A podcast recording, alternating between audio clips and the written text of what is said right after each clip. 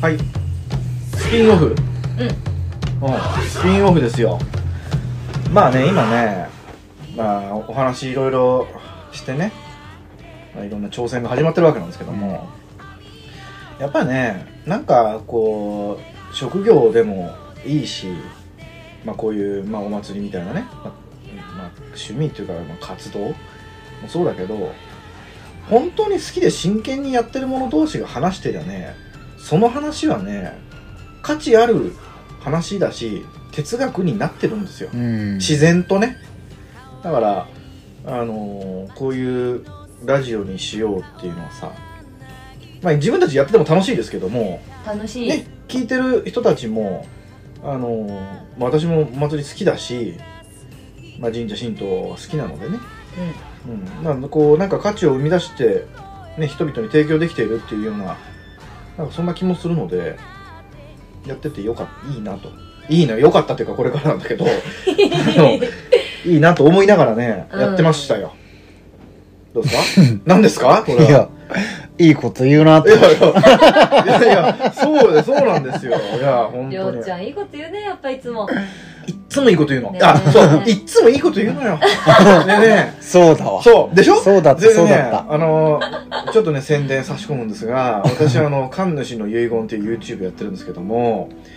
あのいいこと言ってるんだけど、なかなかねあの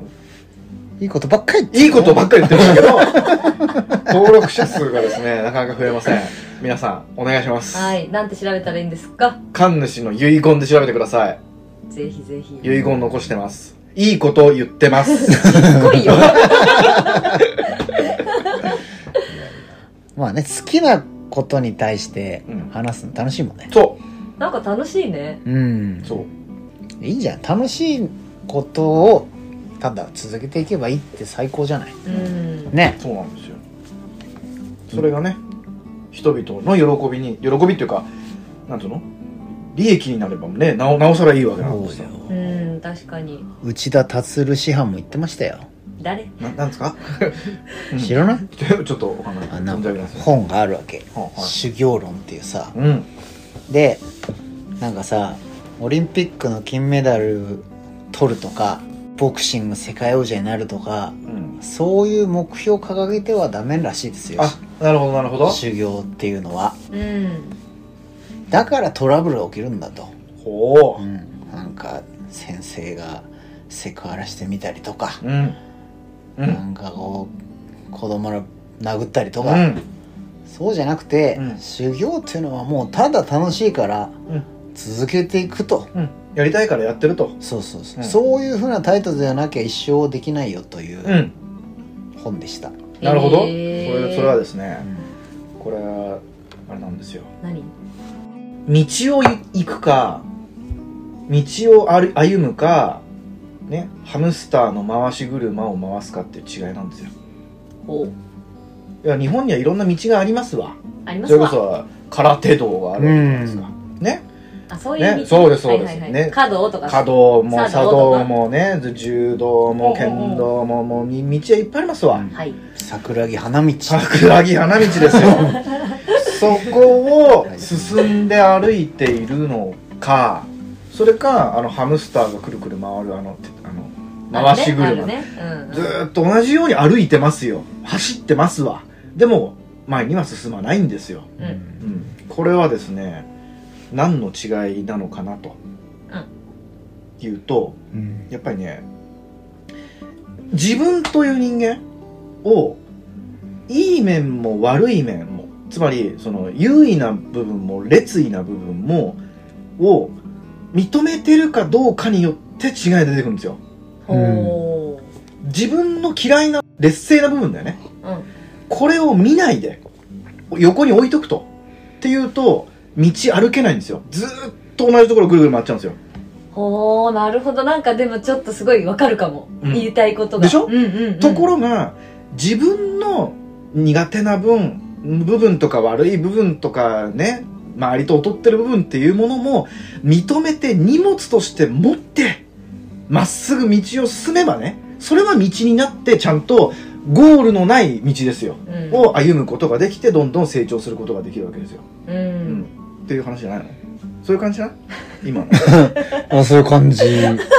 そのなんとか先生のあ違います、うああ修行論だっけんまあ私もまあ空手やってたわけじゃないですかはで空手も極真空手なんですけど、いうんまあ、生涯の道を空手の道に通じはい、極真の道を全うすることっていううん、あの空手で毎回言わされるやつがはあいる、はいはいはいまあ、とにかくだから一生やれとそうゴールがないからそうそうそうだからゴールを定めるからいけないんだという意味ではあると思うよね、うんうんつまり目的と目標ってのはこれ違うんですようんねうん目的と目標は目的っていうのはさ数値化できますようんいついつどこまでに何々みたいなねただ目的目的ですあ目標ですけど目的っていうのはやっぱりね理由がなくややれるかどうかっていうさ、んうーんことまあだでと思もおいます祭りなんてねそうじゃんうん別に楽しいからやってるわけだって祭り道でいいですかじゃあそういう道があっていいんじゃないですか祭り道であり神道なんじゃないですかあ あいいですねほんまや道やんそれもそうですよ神道ですよおでも分かっちゃ面白くないじゃん、だからなんかねまあベルリンでみこしあげた時うに、毎年太鼓叩いてくるおばちゃんがいたのよほなんか一緒にねおみこし来てううんで3年目ぐらいに太鼓やめたって言って、うんやめたのおばちゃんずっとやってたのに「うん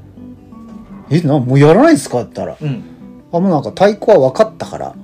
ほうやんないの」みたいなほうへえええと思うじゃん、もう分かっちゃうんだうんだから、うん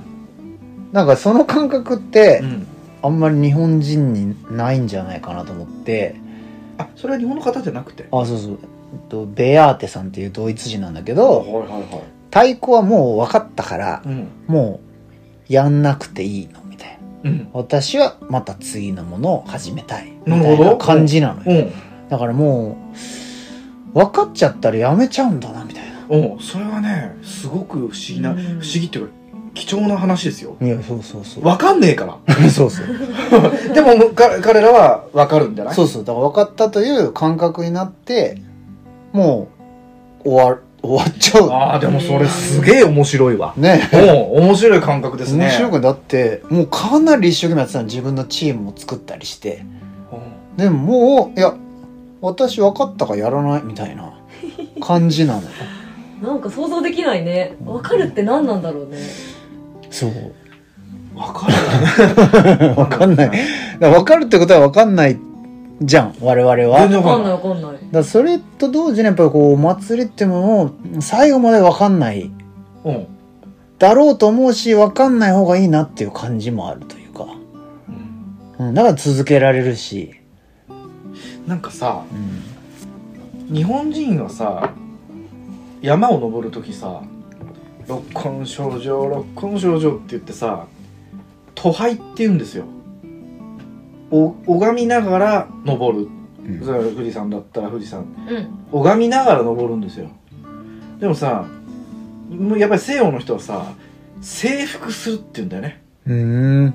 なんかそれに近いなと思った今なるほどああ征服するわけよ太鼓エリア OK みたいなことその太鼓というものはもう制圧したんだとうんううんんだからその山もそうよだからエベレストをねつ一番初めに征服したみたいな言い方をするわけじゃんでも日本人はさ富士山を征征服したなんて言わないわけよ確かに言わないなんかも言えないよ言えないねじゃんそれ多くうてそう そうそうなんかそれに近いね確かにうん今の話はすごくうん、いや本当に感覚の違いだようね、ん、そうだねななんか何千回も登ってるおじいちゃんとかいるじゃんいや富士う山ん、そうだそうけそでうもそうね、だからその方がまあそうかわかんないけそうど、んでもある程度太鼓という山は登りきったと、うんもう大体このコースもやったしうん、ああなんかそういう見方をするのかなでもだからこれで次行こうって感じ、うん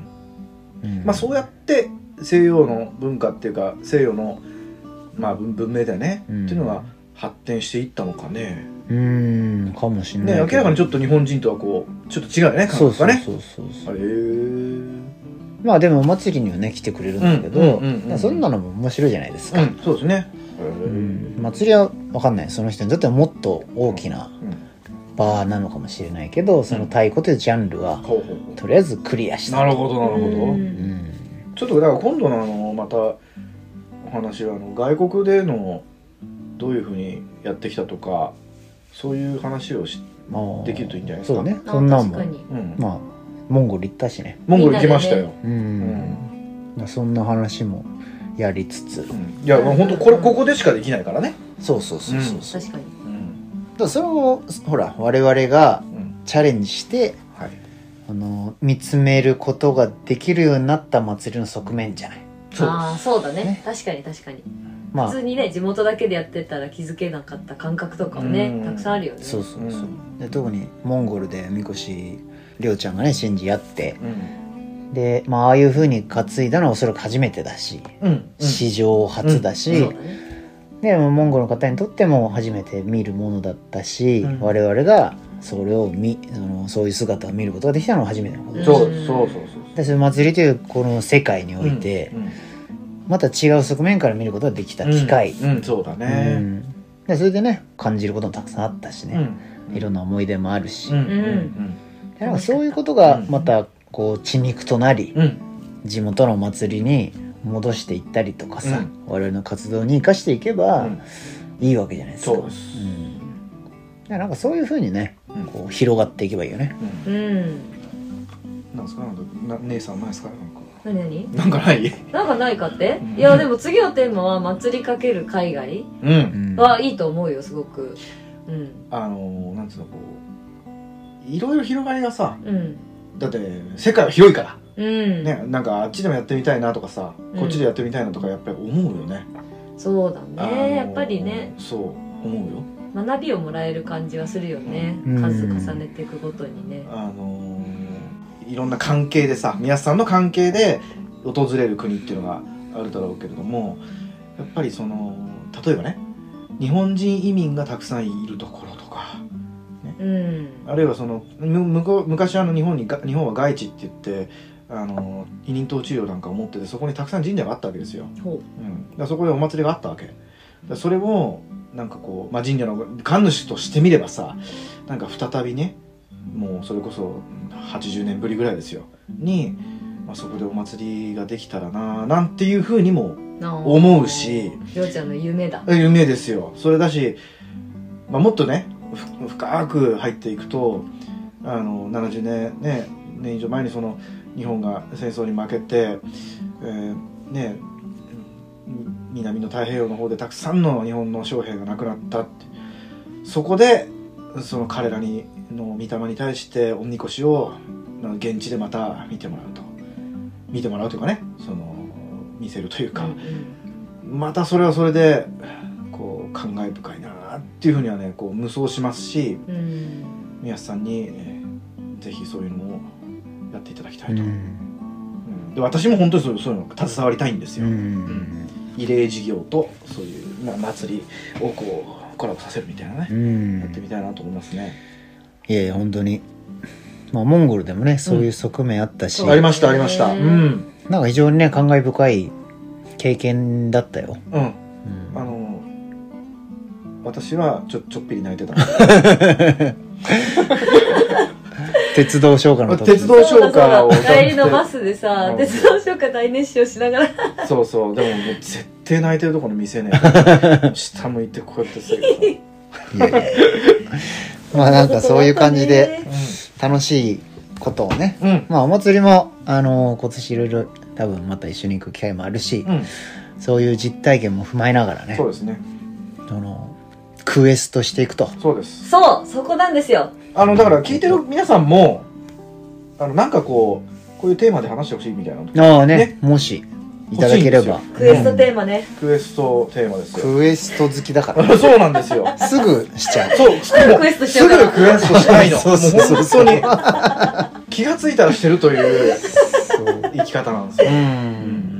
ねここにもクエストジロがあるってそうそうそうそうそうそうそう。ジロあの伸びしろ的あなそうそうそう。いうことを教えてくれればもうすぐ行っ そうです。確かにねう。んそればっかりね。ねだから我々のね、このラジオも、祭りクエストメディアとうんね、そうです。呼んで見てるのはそういう理由なんです。そうなんです。はい。まあ意外と真面目にうん、楽しくね、そうね。そう真面目に楽し真面目に楽しくく。やってる、まあラジオなんで、うん。うんまあぜひぜひね、今後とも、うんあの、聞いてくれれば、うん僕らも楽しい話題を、そうです。はい。あの、探していこうと思うんで、はいよろしくお願いします。はいよろしくお願いしおま願いすし。ます。はい。じゃあそれでは、あの、スピンオフ、ほい。 1回目はこれで終わりです。ありがとうございました。ありがとうございました。ありがとうございました。